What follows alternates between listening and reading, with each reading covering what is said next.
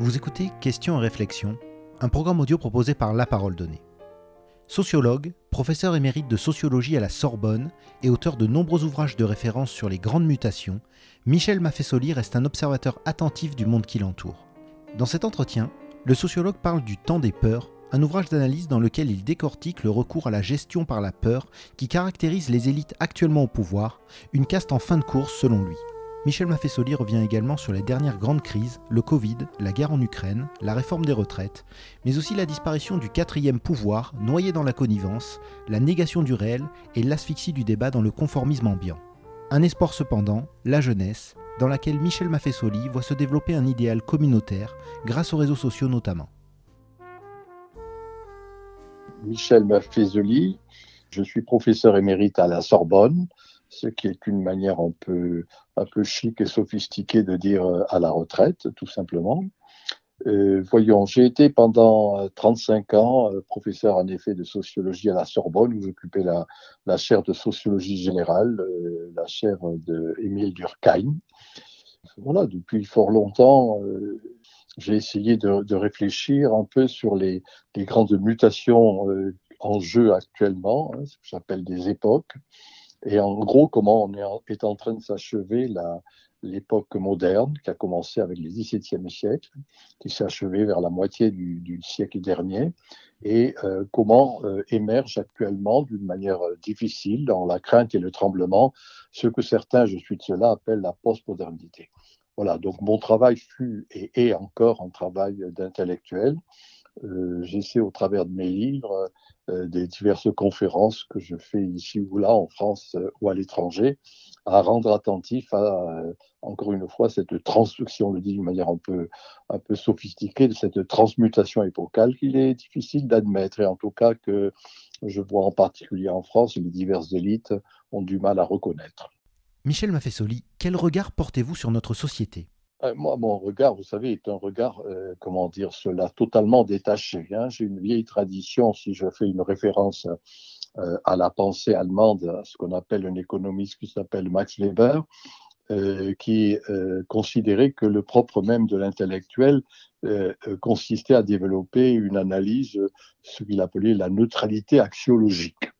C'est-à-dire que je. Alors, moi, j'ai fait mienne cette, hypothèse, ce qui n'est pas évident, hein, parce que nombre d'intellectuels, et en particulier des sociologues, font toujours état de leurs convictions, hein, euh, c'est-à-dire ce que devrait être le monde, ce qu'ils qu'ils aimeraient qu'il soit, etc. Moi, non, je, constate un certain nombre de choses. Alors, le regard que je porte euh, sur la France actuellement, ben voilà, c'est que euh, il y a, comme dans beaucoup d'autres pays, euh, cette mutation, ce passage que j'ai dit il y a un instant entre la modernité et la postmodernité, et que, à bien des égards, les élites pour moi, très simplement, les élites, ceux qui ont le pouvoir de dire et de faire, c'est-à-dire politiques, journalistes, maintenant experts de tous autres, ce qu'on appelle des experts, continuent à bien des égards à, à avoir des valeurs, encore une fois, qui ont bien marqué, qui ont été très belles, qui ont constitué euh, ce que fut la France au XVIIIe, XIXe et tout au long du XXe siècle, et ont du mal euh, à reconnaître et à apprécier euh, que d'autres valeurs sont en gestation, en particulier justement euh, chez les jeunes générations. Alors moi, le regard que j'ai, si je réponds très simplement, c'est que il y a ce décalage, ce déphasage entre les élites et le peuple, si je puis dire ainsi, et que on a tendance à avoir une conception constamment ou totalement de collapsologie, la sinistrose, hein, tout fout le camp, etc. Moi, au contraire, je repère, oui, qu'il y a une décadence euh, de certaines valeurs modernes et en même temps la renaissance d'autres types de valeurs que j'ai essayé d'analyser. Qu'est-ce que le temps des peurs auquel vous venez de consacrer un ouvrage?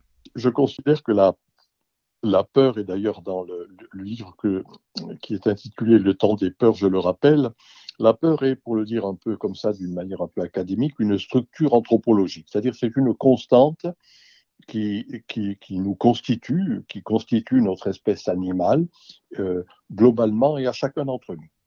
Donc la peur est là. Hein. la peur, on l'a aux entrailles, si je puis dire. Hein. La peur, ben, c'est la peur de la mort, la peur de, la finitude sous ses diverses modulations, la peur de la maladie, euh, la peur des trahisons, des trahisons, etc. Bien. Donc, vous voyez, c'est quelque chose qu'on va retrouver d'une manière constante. C'est pour ça que j'appelle cela une structure anthropologique. Euh, cela dit, suivant les époques, il y a une manière de gérer cette peur, hein, de la ritualiser, de l'homéopathiser, de ne pas la rendre par trop évidente. Euh, et, ce sont les sociétés équilibrées qui justement savent en quelque sorte ritualiser cette peur. Il est d'autres moments, et je considère que nous sommes dans un de ces moments, euh, où justement on ne sait pas ritualiser cette peur, et donc elle devient, par rapport, elle devient à cause d'une élite, pour moi, en déshérence, qui est en fin de course, elle devient une stratégie euh, de manière à ce que cette élite garde en quelque sorte son pouvoir. Voilà un peu mon hypothèse. C'est-à-dire que, euh, encore une fois, je l'ai dit il y a un instant, ces élites, hein, je, répète, ceux qui ont le pouvoir de dire et de faire, continuent à rester sur les grandes valeurs modernes, l'individualisme, le rationalisme, le progressisme, et ne se rendent pas compte que ce qui est en jeu actuellement, c'est tout à fait autre chose. C'est plus le jeu, c'est le nous. C'est plus le rationalisme, c'est l'émotionnel. Ce n'est plus le progressisme, c'est plutôt vivre au présent, cueillir aujourd'hui les rôles de la vie, si je le dis à la manière de Ronsard. Et donc, du coup, il y a cette espèce de décalage je répète, entre euh, les élites et le peuple.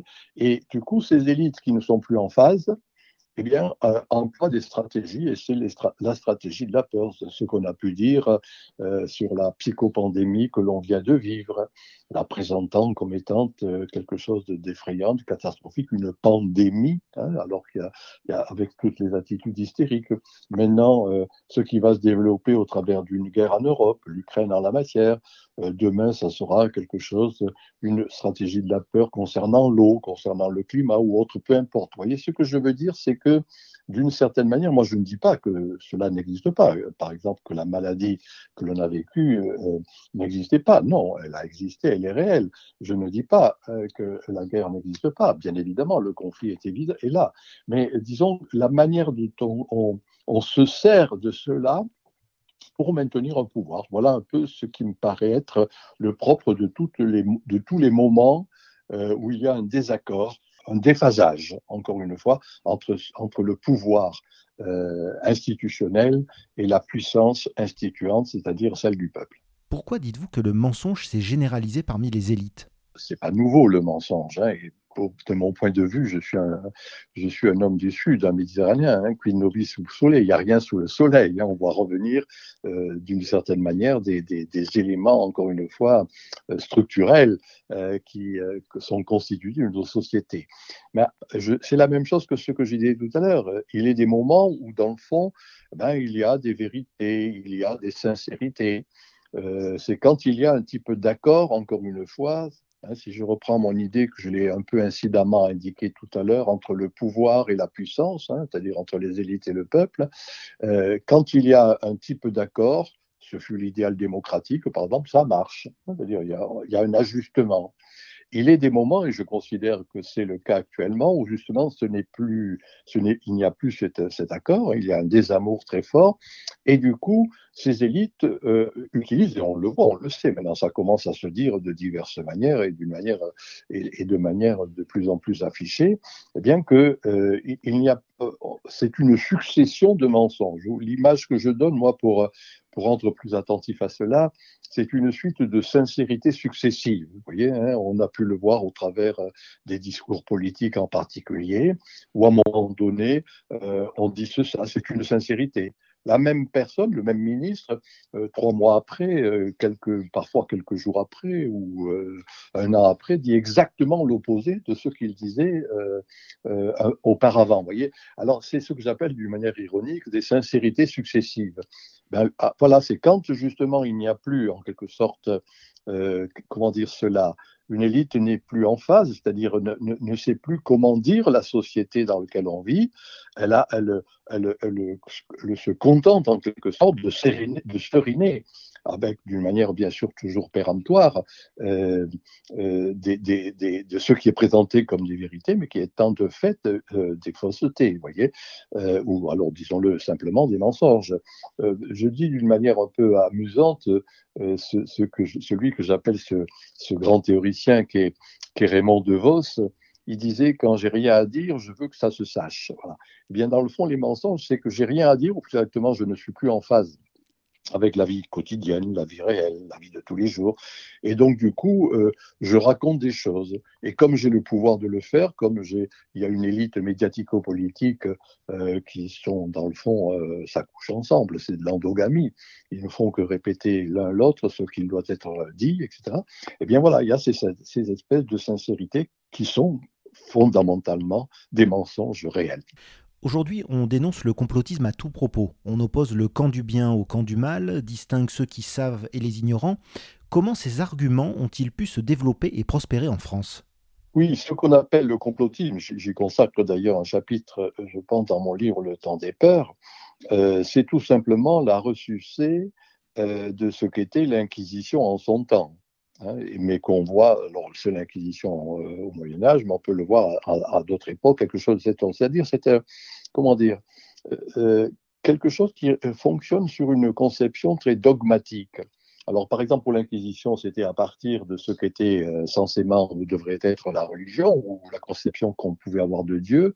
Actuellement, euh, le dogme, c'est euh, censément ce qui est dit scientifique, hein, la science avec un S majuscule, qu'il ne faut pas remettre en question. Alors, alors c'est cela qu'on va appeler le complotisme. C'est-à-dire, dans le fond, ce qu'on va qualifier de complotisme, c'est cette attitude qui, pour moi, est et justement l'attitude humaine par excellence, de savoir douter. Hein, c'est-à-dire de ne pas considérer qu'il y a un bien, qu'il y a un mal, mais que le clair-obscur de l'existence repose sur le fait que justement, ben, il, y a, de l'ombre. Il y a de la lumière, mais il y a aussi de l'ombre. Et je rappelle qu'au début de la tradition culturelle qui est la nôtre, la tradition gréco-romaine, euh, Aristote, qui pour moi est un penseur, un philosophe non négligeable, montrait que la différence entre la philosophie, ce qu'il appelait la pensée, donc pour lui la philosophie, et la doxa, c'est-à-dire l'opinion, l'opinion commune.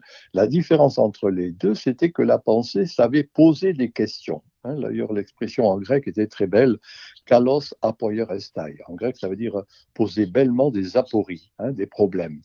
Et alors que la doxa, elle, se contente des opinions. Et le problème, c'est qu'actuellement, euh, on n'accepte plus euh, le fait de savoir poser des questions, dans le sens simple du, terme de douter, euh, et du coup, on va appeler complotiste celui qui pose des questions. Voilà un peu si vous voulez. Et ce sont des moments, encore une fois, de décadence, où il y a cette attitude rigide, dogmatique, euh, considérant qu'il y a une vérité avec un V majuscule. Alors que de fait, euh, euh, ce qu'est l'existence humaine, ben justement, c'est l'ajustement, encore une fois, des doutes. J'ai dit Aristote, mais plus près de nous, un, philosophe qui nous est cher, Descartes, disait, ben voilà, c'est à partir des doutes qu'il fait, qu'il construit ce qu'il appelle le discours de la méthode. Hein. C'est des doutes qui sont les siens, euh, qui, sont son chemin de pensée, si je puis dire. Voilà, moi je considère qu'il y a une rigidification dogmatique actuellement, maintenant au nom de la science, on l'a vu, hein, euh, euh, deux ou trois ans qui viennent de s'écouler, et, qui excluait ou qui considérait comme étant complotistes ceux qui, justement, ne s'inscrivaient pas dans cette conception purement et rigidement dogmatique. En même temps, il faut bien le savoir, ces attitudes dogmatiques ont un moment, et puis elles cessent. moi, je crois que nous arriver, si vous voulez, à la saturation de ce dogme. On voit de diverses manières, pas dans les mainstream, mais euh, dans ce qu'il est convenu d'appeler ainsi, mais euh, sur les réseaux sociaux, les blogs, les forums de discussion, de diverses manières, on commence à se reposer des questions, si je puis dire. Et c'est là où le qualificatif de complotisme ne va plus marcher longtemps, de mon point de vue. Les médias qui étaient autrefois qualifiés de quatrième pouvoir sont aujourd'hui majoritairement inscrits dans le courant de pensée du pouvoir. Que s'est-il passé pour qu'intervienne un tel changement? Euh, J'ai dit, n'est-ce pas, euh, en, employant ce terme qu'utilisent les ethnologues, une endogamie. Hein, endogamie, ça couche ensemble, pour le dire, hein. simplement, réellement d'ailleurs, ou symboliquement, peu importe en la matière.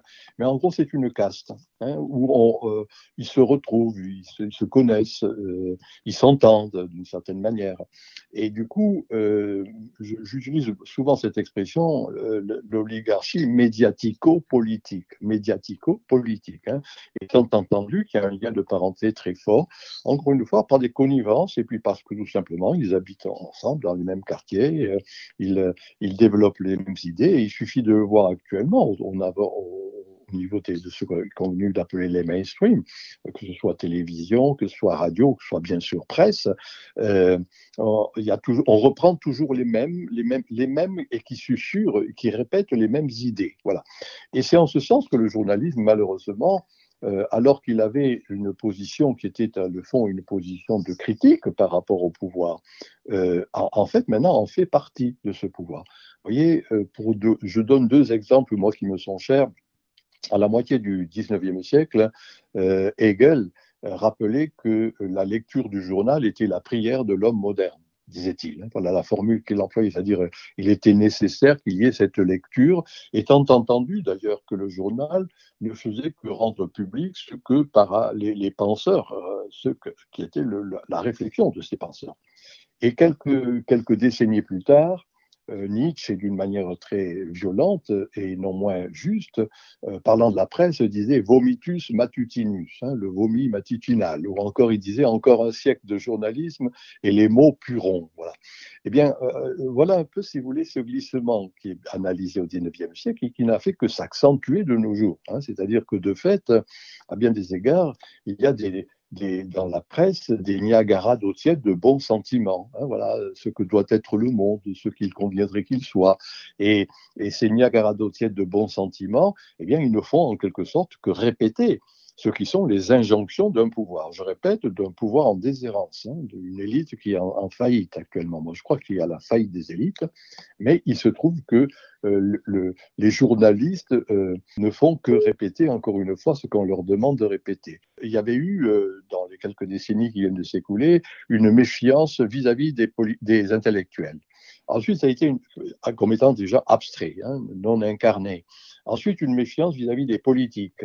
Hein, et l'abstentionnisme euh, contemporainement en est une expression qui va se développer de mon point de vue. Et euh, de plus en plus, moi je le signale, c'est une, méfiance vis-à-vis justement des journalistes, hein, les, trois, en gros les trois catégories euh, constituant ces élites, et c'est une méfiance vis-à-vis de ces journalistes qui fait que il suffit de voir tout simplement, je dirais, le fait que, euh, à l'encontre de ce qui est dit, euh, quand on additionne euh, les lectorats du Monde, de Libération, de, du Figaro, ça fait, dit-on, au maximum 500 000, lecteurs. Vous voyez, c'est pas, c'est une minorité par rapport aux Français. il en est de même des chaînes télévisuelles, quand les chaînes de télé continue sont fiers d'avoir 600 000 auditeurs, et ils en sont ravis. Mais vous voyez, ce que c'est quand même, c'est pas c'est pas énorme. Alors que euh, au-delà de, cette espèce d'insatisfaction et du fait qu'on ne croit plus à ce que disent les journalistes, il y a un développement des réseaux sociaux, des blogs, des forums, et je dirais que c'est là qu'est en train de se constituer, je dirais, l'alternative à ce journalisme déphasé, déconnecté et à bien des égards méprisant vis à -vis du peuple. On vous voit assez peu sur les plateaux télé où sont quotidiennement décortiqués les événements politiques et sociaux. Pensez-vous que votre analyse de la situation dérange? Oui, bien sûr, elle a souvent dérangé. D'abord à l'université, mes chers collègues, si vous voulez, qui considéraient que ma position était par trop libre pour euh, euh, et qui ne, je ne me suis jamais reconnu ni de droite ni de gauche, etc. Je n'avais pas ces qualificatifs. De la même manière, c'est vrai que je suis quelquefois invité euh, sur les qu'on appelle les, plateaux télé. J'y vais avec plaisir, mais je ne suis pas fan de cela. Hein, et j'en refuse d'ailleurs, je dois vous avouer, beaucoup en fonction de divers critères. Mais euh, pour moi, c'est pas ça l'essentiel, si vous voulez.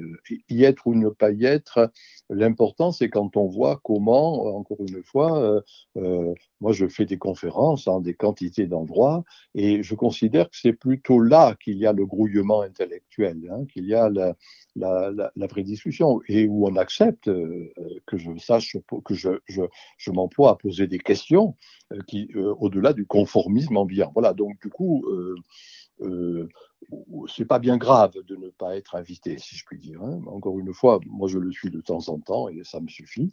Mais euh, euh, je considère que l'essentiel, c'est plutôt les, conférences, les discussions. Et, ça, euh, vous voyez, il y, en a, y en a beaucoup. Et cela me fait penser un peu à ce qui était juste avant la Révolution française. Euh, c'était dans ces, ces, espèces de micro-clubs, de petites académies locales, de discussions qui se faisaient euh, dans les cercles un peu partout en France, dans de nombreuses villes et voire villages. C'est là que se créait ce qui par après va devenir la Révolution française. Moi, c'est un peu mon sentiment, voyez, hein c'est-à-dire qu'il n'y a pas lieu d'être fasciné ou omnubilé euh, par le mainstream sous ses diverses modulations. Euh, l'officiel m'intéresse beaucoup plus justement les rencontres officieuses où là, euh, il y a échange et où là est en train de se préparer ce que sera la société de demain. Vous dites que les élites sont en fin de course avec des soulèvements de plus en plus forts à venir. Est-ce que les élites sont en capacité de changer et d'évoluer? Alors, euh, d'abord, je ne suis pas un prophète. je ne peux pas dire avec précision euh, ce qui va advenir. Ce que je peux dire, si vous voulez, c'est que nos sociétés, moi, l'image que je donne, j'aime beaucoup marcher en montagne, euh, me paraît comparable à ces lacs de haute montagne dont l'eau est étale, hein, puisqu'il n'y a pas de grand courant.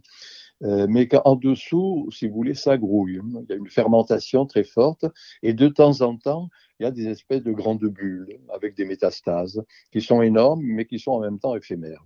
Et pour moi, c'est un peu cela qui est en jeu actuellement. Vous voyez, c'est-à-dire qu'il y a un grouillement, il y a une espèce d'insatisfaction globale. Ah, euh, le fait qu'on ne se reconnaît plus dans l'idéal démocratique. J'ai dit tout à l'heure, l'abstentionnisme en est à bien des égards une expression. Et puis, euh, tout est bon, je dirais, tout est prétexte à soulèvement. Alors, ce fut les Gilets jaunes. Je rappelle que c'était le, prix de l'essence hein, qui avait euh, suscité cela. Euh, là, maintenant, les diverses manifestations qui ne sont pas finies, à mon sens, euh, c'est la retraite. Je dois vous avouer que je ne suis pas sûr que ce soit là le, propre même, le, problème même de cette retraite à 64 ans qui va susciter ces, ces manifestations, mais bien une des, un, des prétextes hein, pour marquer sa différence par rapport au pouvoir établi. Alors voilà un peu, euh, euh, et mon hypothèse, c'est que ces soulèvements, je viens d'en citer deux, vont se multiplier, soit d'une manière euh, globale d'un point de en France, soit tout simplement dans des espèces de petites révoltes, d'insatisfaction comme ça locales. Je, je, cite par exemple, la presse en parle très peu, la multiplicité des rassemblements de ces jeunes générations sur les Technival, Red Party et autres rassemblements musicaux qui sont toujours interdits, toujours illégaux, etc. Mais où il y a là pour moi, une de ces manifestations, des dizaines chaque fin de semaine, où des milliers, trois, quatre mille euh, personnes, jeunes, se rassemblent justement pour narguer en quelque sorte le pouvoir. Vous voyez, on pourrait multiplier des exemples en ce sens. Euh, alors, où est-ce que cela va mener? Ça, encore une fois, j'en sais rien. Disons que ça marque pour l'immédiat l'insatisfaction vis-à-vis, encore une fois, des institutions établies. Voilà. Alors, dans ces moments-là, il y a, je cite ici l'expression d'un sociologue qui est très peu connu en France, qui s'appelle Vilfredo Pareto, qui montrait bien, qui a bien montré avec justesse qu'à certains moments, il y avait ce qu'il appelait la circulation des élites. Moi, c'est mon hypothèse. Hein. C'est-à-dire que ces élites, les élites actuellement au pouvoir, sont en fin de course. Et d'ailleurs, c'est pour cela euh, qu'elles utilisent des stratégies de la peur de divers ordres ou même tout simplement des formes de totalitarisme, interdiction multiples et diverses euh, de, manifestations, de rassemblements, d'approches vis-à-vis des politiques quand ils sont en déplacement, etc. C'est du, vrai totalitarisme. Voilà. Mais cela traduit tout simplement le fait que c'est une élite en perdition, hein, c'est-à-dire circulation des élites. Alors, qu'est-ce qui va succéder à cela? Là encore une fois, je dis j'en sais rien, mais ce qui est certain, c'est que il est important de voir ce qui est en train de se passer sur les réseaux sociaux, où il y a certainement quelque, une espèce d'alternative qui, est, en train de s'élaborer. Euh, vous voyez, dans deux ou trois jours, je vais à Sainte dans un grand rassemblement, un grand colloque, où justement ceux qui n'étaient pas d'accord euh, par rapport à la gestion de cette crise sanitaire se, rassemblent et il va y avoir pendant deux jours euh, des, discussions, des échanges, des exposés, etc. Euh, sur ce thème-là. Ben, et, et, je donne cet exemple, il y a des quantités de petits exemples en ce sens qui montrent bien qu'actuellement, je dis bien en gestation, il y a quelque chose qui va succéder à cette élite au pouvoir et qui est à bien des égards totalement déphasé. Alors voilà, maintenant, encore une fois, ne me, demandez pas, je serai incapable de, vous dire euh, quelle sera cette élite naissante. Mais il y a, dans le sens simple du terme, des indices. Hein, indices, index, hein, c'est en latin, ce qui montre, ce qui pointe. Hein. Il y a des indices actuellement qui montrent que l'insatisfaction par rapport aux élites au pouvoir euh, est forte et qu'en même temps, il y a une espèce de, je dirais, de, j'allais dire de joie, mais disons en tout cas une espèce de vitalité qui fait que d'une certaine manière, quelque chose d'autre est en gestation. Que pensez-vous de l'état de la relation entre l'actuel président de la République et les Français?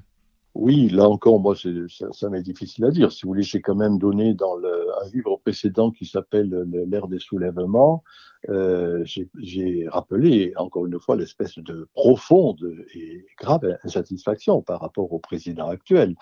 Euh, excusez-moi encore de faire référence à un de mes livres, qui, s'appelle Être postmoderne. Il y a une postface euh, qui n'est pas de moi, une postface d'Hélène Stroll, qui est énarque elle-même. Et cette postface à mon livre s'appelle Emmanuel Macron, icône ou fake de la postmodernité. Et elle montre bien sûr que c'est un fake, c'est pas une icône. Alors, ce sont des petits exemples que je donne ici pour montrer que dans le fond, ce président est, le prototype d'une élite en déshérence, c'est-à-dire la, la technobureaucratie. Hein, il ne faut pas l'oublier, il n'a rien connu de l'existence. Euh, il a été au lycée Henri IV, à l'ENA, euh, il est rentré ensuite dans, dans, une banque, enfin toute chose qui fait qu'il euh, y a une espèce d'incompréhension structurelle, à bien des égards, de ce qu'est la vie quotidienne, la vie de tous les jours. Vous voyez, dans la République, Platon, par exemple, expliquait que seul celui qui savait gérer sa maison pouvait gérer la maison commune. C'était ça la, définition qu'il donnait du politique. Hein. L'oikos. L'oikos, c'est la maison. Il fallait gérer sa maison et on pouvait dès lors devenir gérer la maison commune. Là, en la matière, le président actuel, mais pas que lui, hein, disons que c'est une caste actuellement, euh, de ceux qui sont un peu du même acabit, si je puis dire, euh, ne savent pas ce que c'est que gérer une maison, ce que c'est qu'habiter, manger, euh, s'habiller, euh, euh, ce qu'est en quelque sorte la gestion dans le sens simple du terme, le management, hein, faire le ménage chez soi, etc. Et donc ils sont bien sûr incapable de, penser le management, hein, le ménage euh, collectif, c'est-à-dire celui de l'État. Alors voilà, il y a cette espèce de... Euh, comme ça, cela arrive régulièrement, qu'il y a une espèce de désaccord, de, du terme savant que l'on utilise en sociologie, de discrépance, hein, c'est-à-dire d'écart absolu. Alors, à, partir de ce moment, alors actuellement, et vous l'avez dit, bien sûr, chaque président a ses opposants, euh, plus ou moins violents, peu importe en la matière. Là, euh, il est frappant de voir que c'est quand même une, une, un, désamour, je dirais, euh, très fort. Est-ce que cela va aboutir à un soulèvement tel qui sera obligé de partir, c'est pas impossible. Certains commentateurs euh, euh, l'envisagent. Moi, c'est pas dans mes hypothèses. En tout cas, euh, je ne la ferai pas cette hypothèse. Je pense que ça va encore une fois. le, processus de dégénérescence est toujours très lent à advenir. Et euh, dans le fond, bien sûr, pour nous, c'est quelque chose qui paraît très loin, quatre ans, mais d'un point de vue historique, c'est pas énorme. Et en, euh, moi, je considère qu'il va y avoir une lente dégénérescence euh, avec euh, de plus en plus des, des, des violences, des insurrections, des révoltes qui, qui, qui exprimeront d'une certaine manière ce que je disais tout à l'heure, qui prendront prétexte de toute chose pour se soulever. Voilà. Alors, à part ça, quelle, quelle va être la suite euh, bien malin celui qui pourra le dire. Comment les jeunes, qui cependant votent peu, pourraient-ils changer les choses? Je ne suis ni optimiste ni, ni pessimiste. Hein. je l'ai dit tout à l'heure, je suis réaliste. C'est-à-dire, j'essaie de voir euh, tout simplement ce qui est en jeu et que c'est en, en, étant un voyeur qu'on peut devenir éventuellement un voyant. Voilà.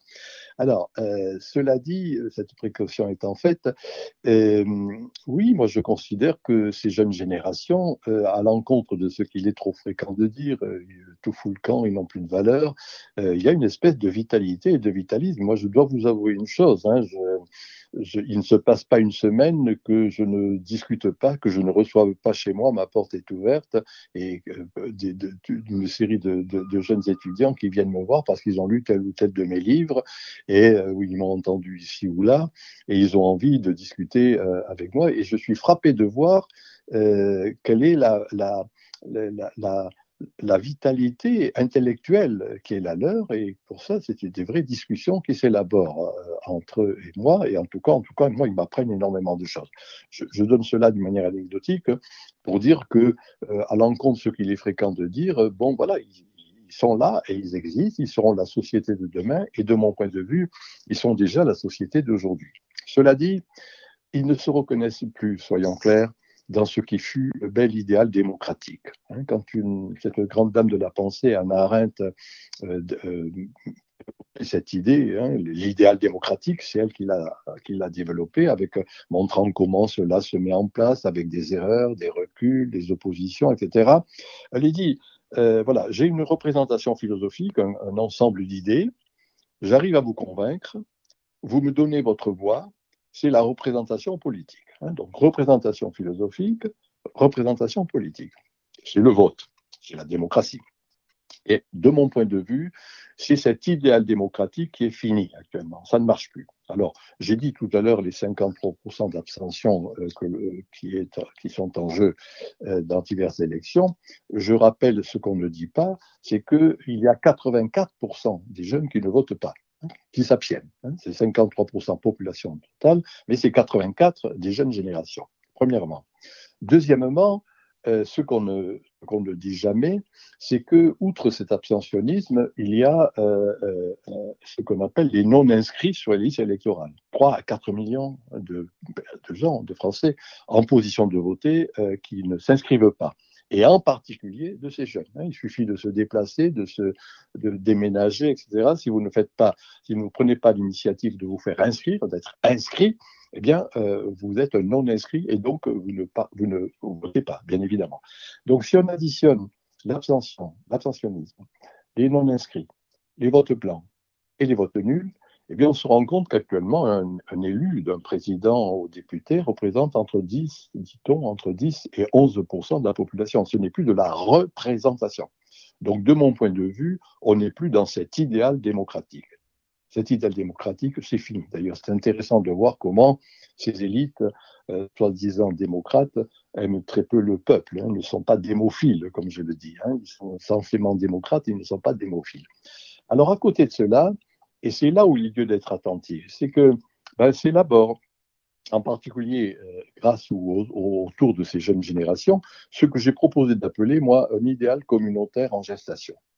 L'idéal communautaire, je reprends ici celui, ce qui fut un de mes livres dont on parle assez souvent, d'ailleurs, Le temps des tribus. Hein. J'avais fait près de rendre attentif au fait que il y avait de plus en plus des tribus de quelque sorte que ce soit euh, euh, religieuses, sexuelles, musicales, sportives, peu importe en la matière, et que dans le fond, dans les, quand les ethnologues nous parlaient des tribus, hein, dans les jungles stricto sensu, la tribu c'était une manière de serrer les coudes, euh, de vivre, lutter contre l'adversité végétale, animale, d'autres groupes, etc.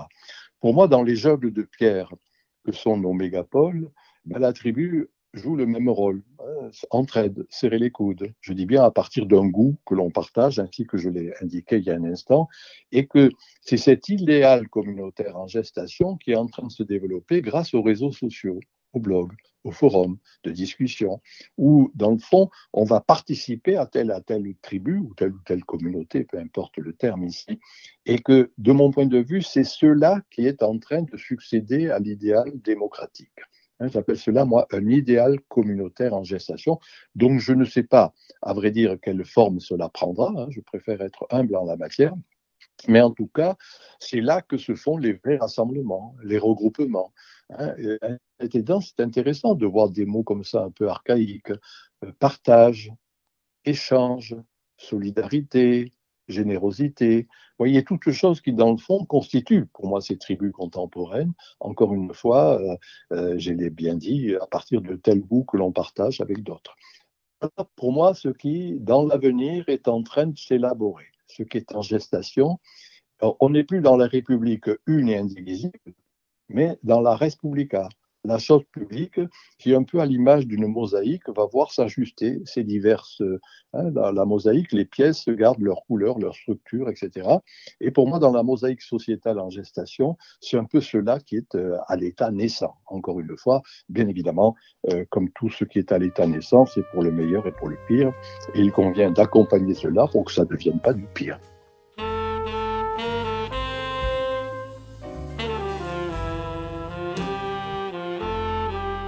Merci d'avoir écouté cet épisode de La Parole Donnée. Vous pouvez nous suivre sur notre site et nos réseaux sociaux et nous soutenir via notre page Tipeee. À la semaine prochaine.